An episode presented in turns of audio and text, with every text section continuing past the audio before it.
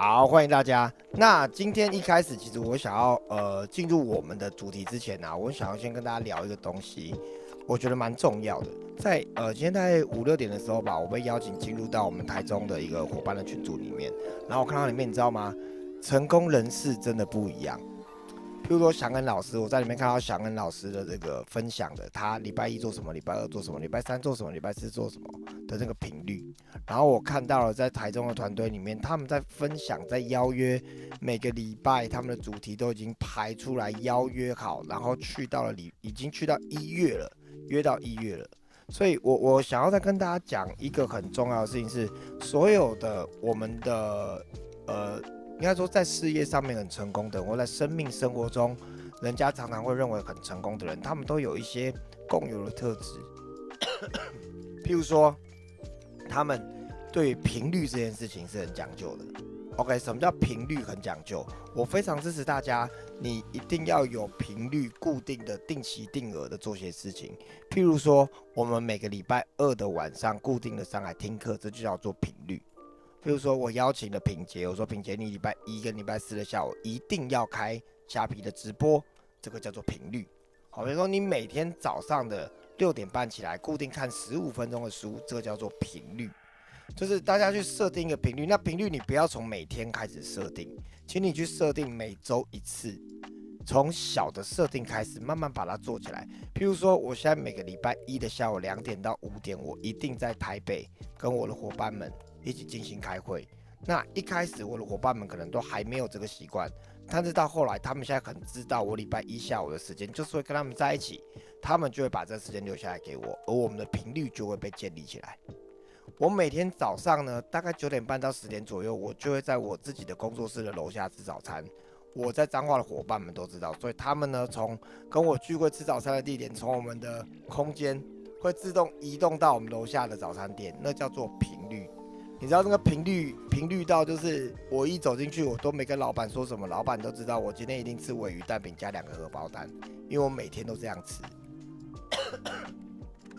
身体的健康也是，你你可以固定的频率吃一样的东西，拥有 拥有好的生活方式，拥有好的频率的话。自然而然，你就有健康的身体。OK，所以频率这件事情其实是非常重要的。那跟我们今天讲的这本书到底有什么关系？我们我们讲的书叫做呃唱完艺人公司，它里面最核心的概念在讲的是，我们每个人在这个时代应该要拥有自己的流量、自己的品牌。OK，那自己的流量、自己的品牌，你你你透过这个品牌呢，你可以去延伸很多。你的周边的呃服务啊、商机啊都好，OK，但是这件事情的打造是需要频率的，好不好？谢谢大家提醒我喝水，我要来表演喝水了。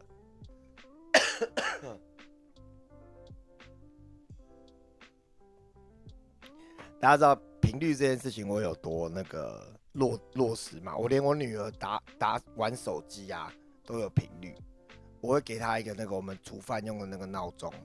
然后她会知道，她可以玩二十分钟，要休息十分钟，所以她就二十分钟，滴滴滴下去开始玩，然后二十分钟到了，他就自己再按一个十分钟闹钟，然后就就就停，就放空，然后十分钟过了，滴滴滴，然后二十分钟继续玩，这个也叫做频率，好不好？所以各位，你你一定要记得，频率是我们拿来锻炼很重要的一件事情，学习也是需要频率的，做任何事情都要需要频率。那我相信大家有的人，你的工作是在业务单位工作，业务单位的业务主管最拿手的是跟你说：“来，我们来定目标，我们这个月的目标怎么样？目标多少？目标责任额。”可是我跟你们说哦，你如果定目标，你千千万万要小心，因为定目标的目的是要拿成果，可是频率的目的是要建立系统。你定下目标拿到成果，并不代表你可以建立系统。我再说一次，你定下目标完成了拿到成果，不代表你可以建立系统。可是你真正，我们应该要真正要建立系统，才会真正让我们所有的事情会上轨道。举例来说，你如果今天是个财富流教练，OK。你说我这个月我要感召多少个觉醒营教练营？你很拼命的去感召，然后邀请很多人来上课。你达到目标以后，你会很累，你下个月就不会想要再邀请人，因为太累了。OK，但是如果你是持续有频率的固定的开盘，哦，每个礼拜的二、礼拜四，哦，晚上固定都会带盘，然后会带人家玩，固定的邀约，你就会有个稳定的系统的能量，让你的成果是自然而然稳定的发生。这样大家要理解吗？这个观念很重要。如果你今天你是维康的经销商，OK，你如果把自己当做业务一样，就说啊，我这个月呢，我一定要卖掉几点，卖掉几点。我跟你讲，你你很会卖也没有问题。可是你如果要当业务，你再怎么卖，你你卖个几个月，真的就累了。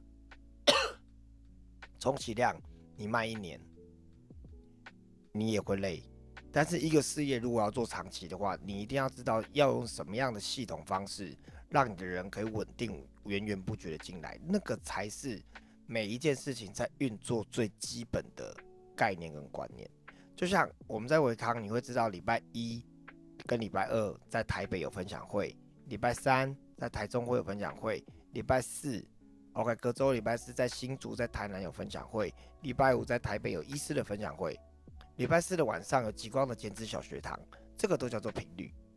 OK，我前面花了将近十分钟的时间，一直在跟大家讲频率、频率、频率、频率这件事情，是因为这件事情是今天我们要讲的内容的最关键的核心。你没有听懂频率，我今天跟你讲的全部的东西等于白讲。你听到了全部的东西，就真的只是听过，是没有不会发生任何结果的。频率是很重要的，好，所以大家一定要记得。怎么样去锻炼自己有这个频率开始？你们看我后面放后面放一把吉他吧，对不对？我为什么放在那边？是因为我规定我自己每次只要看到它就要拿起来，就是要弹。它会形成我的频率，然后我有个练我自己练习的节奏的方式，它会形成我的系统，这样子我才可以持续稳定的进步。OK，这样我理解吗？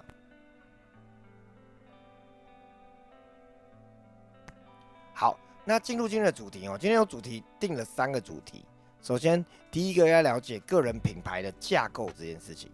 好，什么叫个人品牌的架构呢？今天如果你在台湾，你会用 Facebook，Facebook 里面你有个人页，你有粉丝页，你可能会用 IG，你可能会用 YouTube，你可能会用 Podcast，你可能会用呃 TikTok，OK，你可能会用小红书，你甚至你用抖音，OK，你可能会用各式各样的，你会用 Line，会用 Line at，你有各式各样的。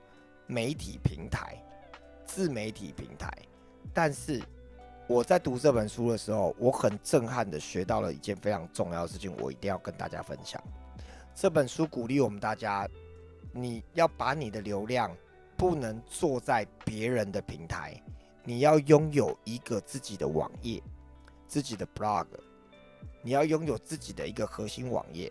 而这个网页在中心点，譬如说这个是中心点，那其他 Facebook 连进来，IG 连进来，YouTube 连进来，Podcast 连进来，哪里的连进来，所有的流量其实要导进来这个地方的。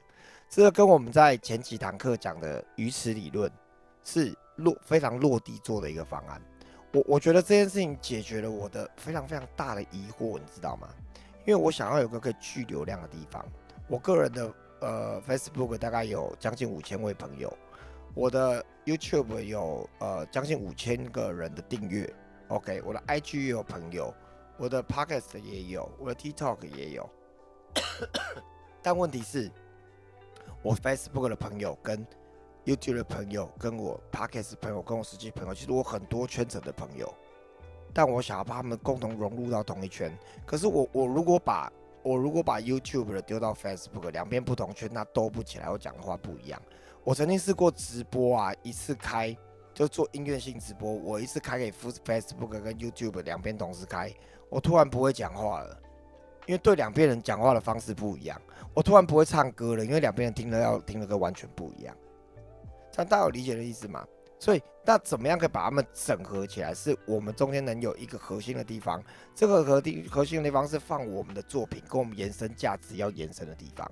所以，你如果要做个人品牌的话，我非常非常的推荐。尤其如果你是微康的经销商，尤其如果是财富流教练的话，我非常的推荐你要拥有一个你的个人网站。其实你应该拥有一个你的个人网站。品杰，你们在做虾皮卖场，你们该拥有你的个人网站。OK，然后阿紫，你应该拥有你的个人网站。杰米，你应该拥有你个人网站，兰亭也是，泰米也是，我们应该拥有我们的个人网站，因为我们的人生，我们的呃流量不会只有局限在单一个东西上面。可是你做了一个品牌流量，你就把把这个 brand 它可以发挥到更大，这件事情是重要的。但是，一样从简单开始，你不用把你的网站做的太复杂。你哪怕是一个，呃，就像就像以品杰来讲，品杰他们在呃虾皮上面做非常棒的这个手工日记哦，一些一些这个这个很多的配件。可是很多人不认识手工日记，那我们可以讲瑞瑞手工日记，我们就做专门做一个品牌，然后一个网页专门介绍什么是手工日记。就有很多有兴趣的流量流进来，而这边的导流在做到你的虾皮，会自然而然，你的流量会互通互动，做得很好。虾皮变成是你的一个购物车的概念，可是你的流量才会真正的都聚在这个上面里面。然后你如果做 YouTube 直播的时候，YouTube 直播也可以导过来你的网页，欢迎大家来这上面做链接购买。OK，所以这个这个概念是非常重要的概念。我我我真的觉得。这个问题解决了，我在这两三年在做流量这件事情上面，我很大很大的困扰。因为我之前一直觉得说，那不然我来做 Facebook 好了。可是我 Facebook 再怎么做，我的流量都是 Facebook 的演算法，我都要听 Facebook 的。我广告怎么下都要听他的，你知道吗？我那那我我今天我我做自己的 blog，我 SEO 我可以自己下。其实那个那个做法上面会更有帮助，会有帮助很多。OK，好，所以这个是我第一个想跟大家讲的，叫做呃个人品牌的架构。OK，是我在这本书看到我觉得非常重要的一个概念。OK，好，那再来第二个就讲说，那你如何持续成为一个创作者吧？我们今天的主题。哎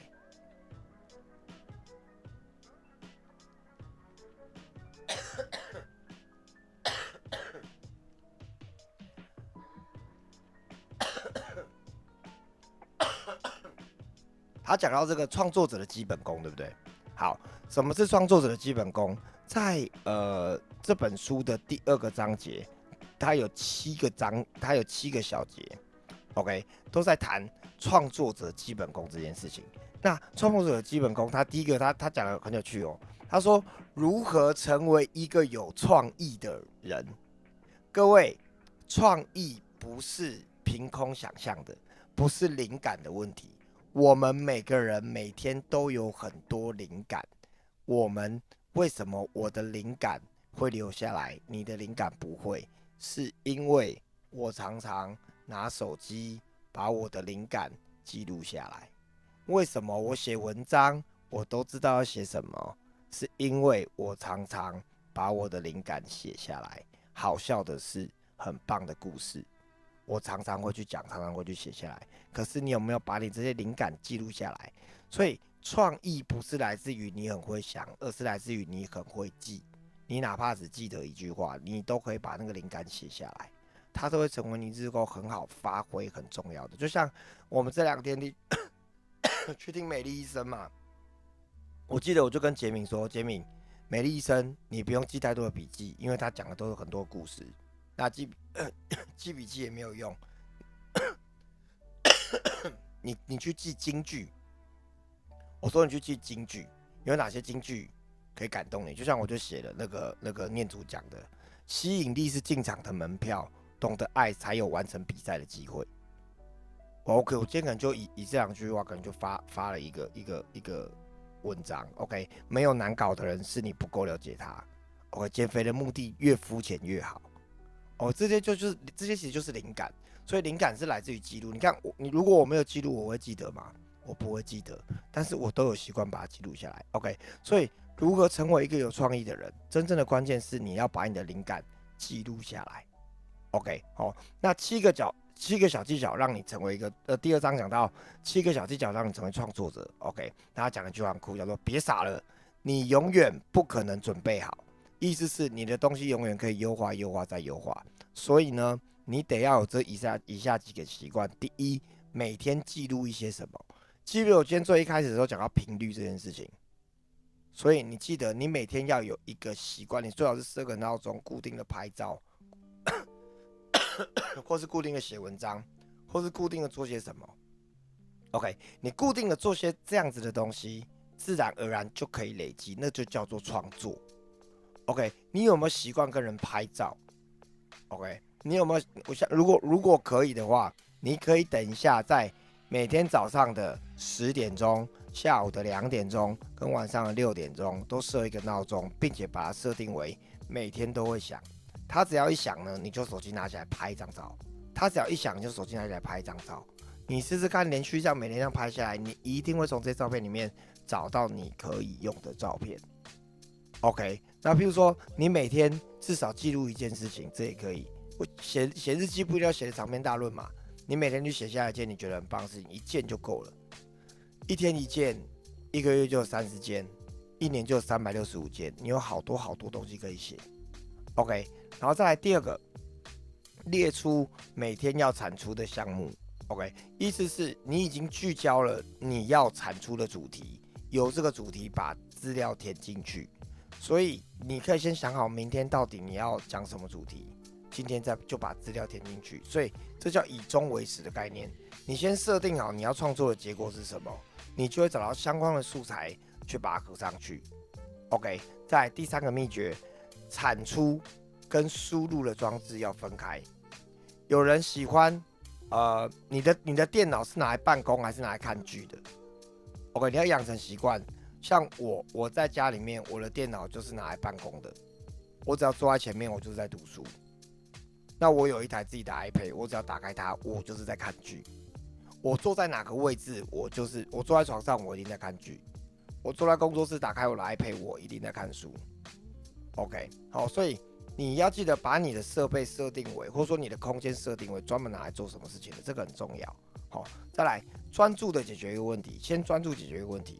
我们没有办法在短的时间把每一件事情都做到好，OK？尤其是 现在的资讯量过多，OK？所以呢，呃，邀请大家，你你不用写很广的事情，你反而把一件事情写深是很重要的，OK？譬如说，你想要写一个宠物的主题，你可以写如何养一只柴犬。OK，你想要写旅游的主题，你可以写去日本如何自驾，自己开车，就是你写一些深入的主题，会让大家更有兴趣。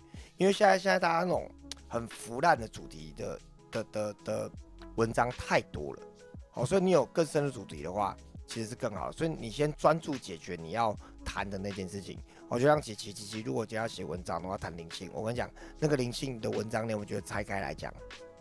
拆开来，就是每一篇打开来看，好像都差不多，不是写到光，就是写到爱，不然就叫你觉察，往内在探索，穿越你的黑暗，你会看到光明，你人生即将获得自由。就是他在表层上面写的就是这些东西，和更深的，你可以写到什么东西？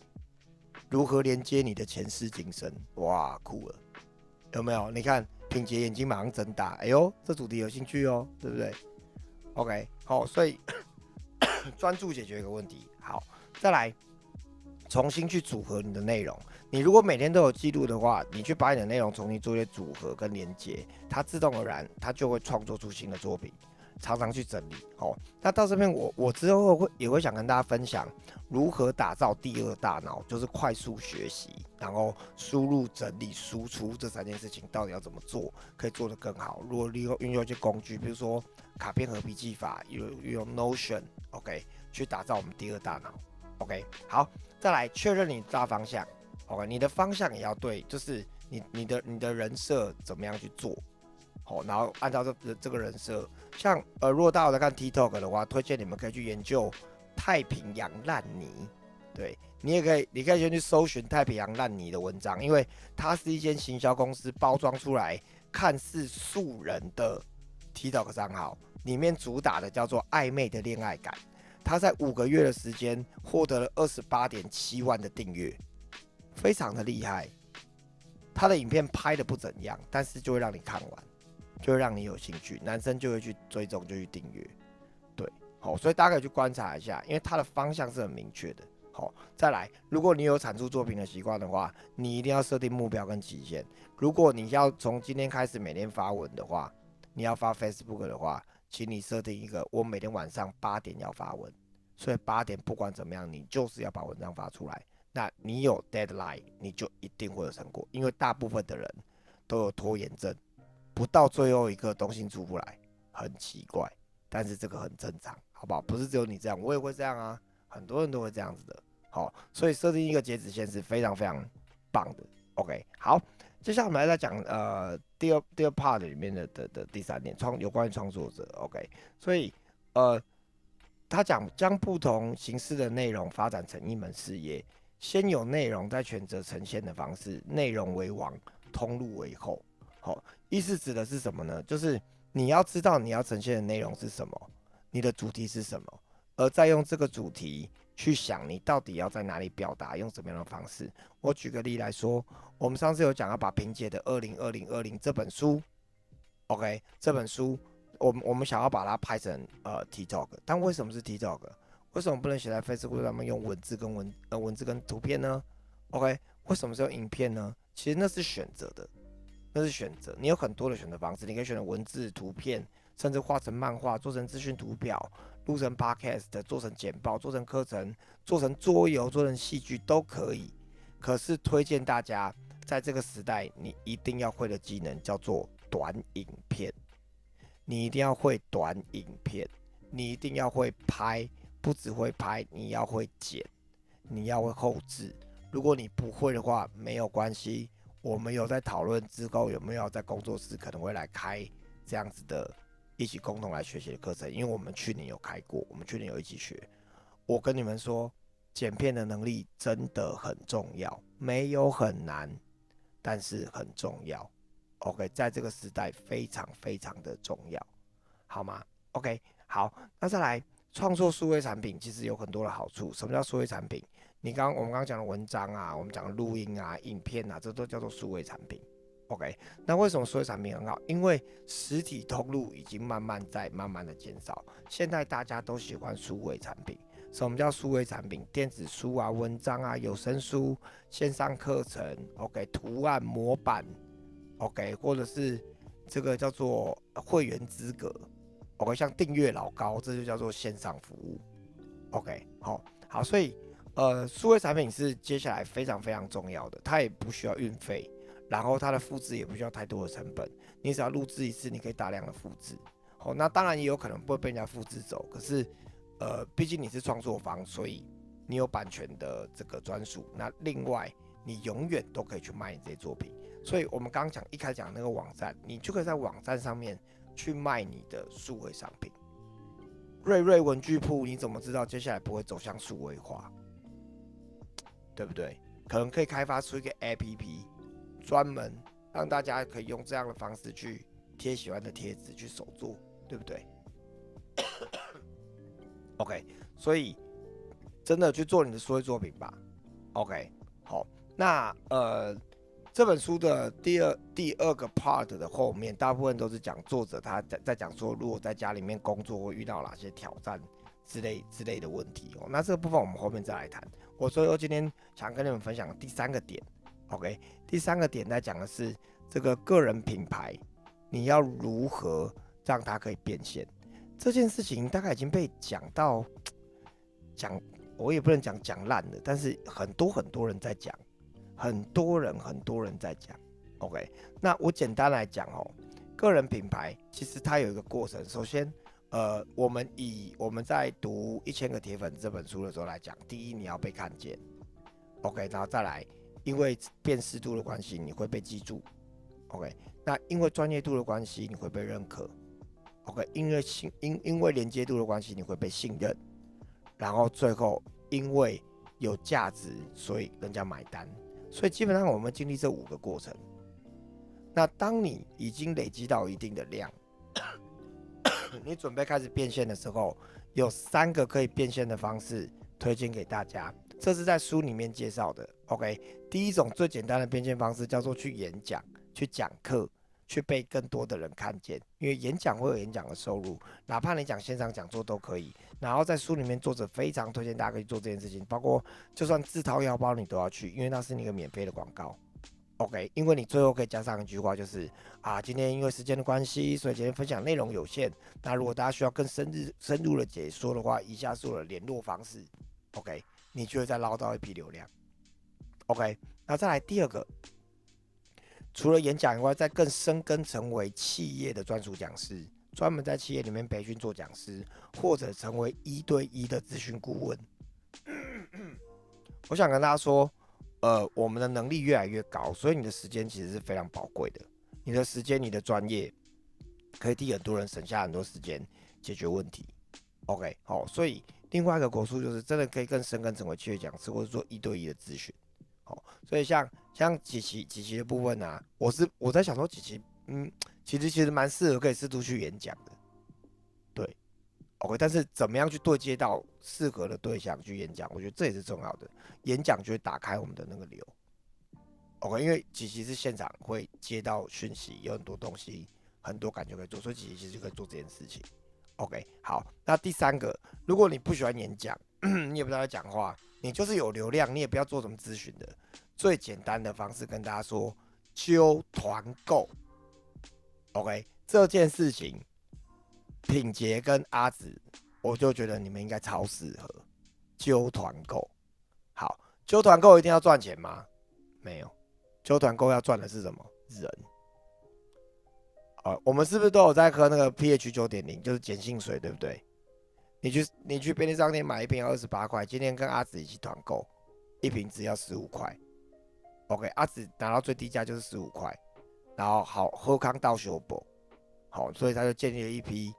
很喜欢买便宜然后省钱的好朋友们，就聚集到很多的新流量，可不可以？可以。好，我非常喜欢用苹果的产品，苹果的三 C。OK，那我的好朋友在苹果上班，我们跟他买，他都会给我那个员工的折扣价九五折。所以你们要买任何苹果的产品，我比如说我今天讲完一台 iPad，我觉得很棒，推荐给大家，我们不然我们一起团购一起来买好了。好，我不会从里面赚到任何的钱，但是因为你们信任我。所以我会买到好东西给你们，而你们拿到后发现，哇，真的是太棒好东西嘞！我的信任又加分了。你们以后会很习惯跟着我一起团购，很多团购组都是用这样的方式做起来的。好，所以秋团购是很重要的。OK，所以这是起手式。好，所以呃，就比如说我我帮忙大家代订啊代购，比如说像我房间里面，我我我的好朋友像新平，新平是这个。星座大师嘛，对不对？新品如果刚刚好有那个专门在做星座骰的那个工厂，对不对？新品来团购一下星座骰，那个那个什么星座骰，我跟你讲，这是定到定到团团到歪掉，我跟你说，太有趣了。然后新品还可以开课教大家怎么玩这个，完了流量就整个整个就炸开来了，对不对？OK，哎，我们先讲第一个骰子，十二星座是什么？我们讲第二个骰子，那个十二行，那个十大行星加南教北教是什么？OK，第三个骰子一到十二一是什么？来，我们三个骰下去，来，我们一起来解。我跟你讲，光这个课，我我现在讲完后，新民就马上有想法了，他搞不好就去执行了，因为他说他是一三人，对。然后他他可能就等下课纲就打出来，觉得哇，这可以做。哎，我是讲的是真的哦，是不是就可以团购就可以做了？对不对？然后刚好比如说我现在有流量，我就说，哎，我跟大家讲，我老朋友新平，他现在要做这个。这个占星赛我觉得真的很厉害，那我们大家一起来团购啊！团购一组来没多少钱，一组才九十九含运，买不买？买的下面加一，哇，全部加一，对不对？哎，九十九，好像蛮可以的，是不是？对啊，你不觉得吗？对啊，所以 其实这样子就慢慢慢慢就就会做起来。OK，哎，不要真的加一哈，我们还我们没有要团这件事情哦，我们要团这，我没有要团哦，要团找阿紫，我没有，我没有。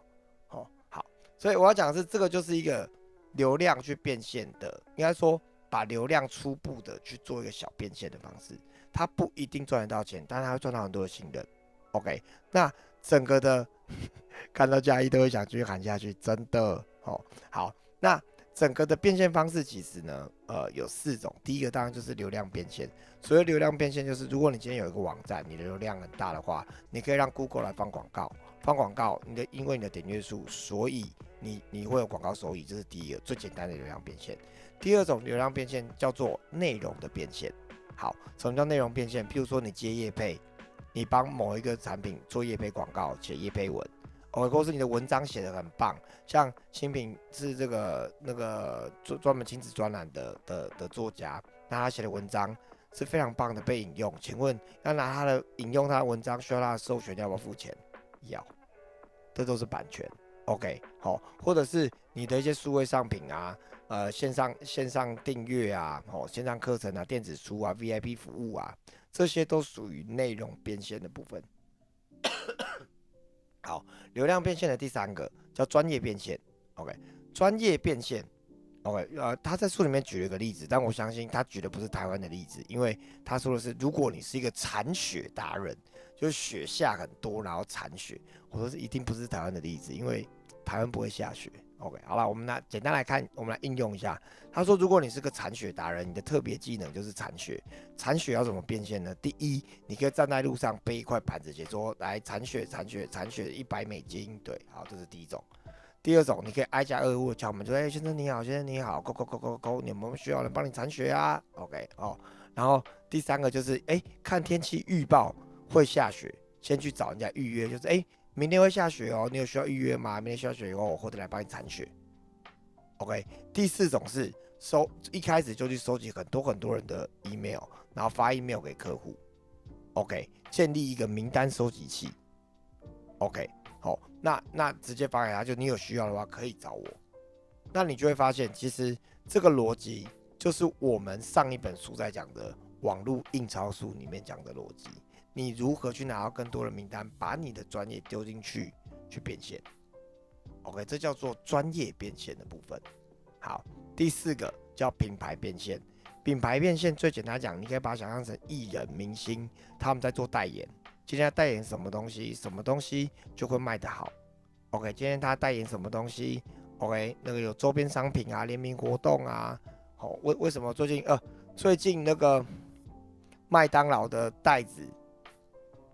有没有七龙珠？Dragon Ball，哦，这是我们童年的回忆啊，对不对？我为了七龙珠，我为了超级赛亚人，我都去吃麦当劳，你们知道吗？对，那就是它的联名的周边效益啊。OK，这就是品牌价值，所以你的品牌价值的可能性是无限的。你的品牌名气越大，你的酬劳其实越丰厚的。OK，好，那以上呢是我们今天跟大家分享的这个三个三个部分。OK，第一，个人品牌的初始结构。OK，你要记得，你要用我自己的网站把所有流量导进去。第二，创作者的基本功，我们有一些这个基本的如何产出灵感，是因为你随手记，不是你一直想到。OK，第三，个人品牌的变现模式，我们刚刚讲了很多种。OK，从流量变现、内容变现、专业变现到品牌变现，都会很有的帮助。好，好，所以呢，以上就是今天。跟大家的分享啦，谢谢大家，耶，太好了，等我一下。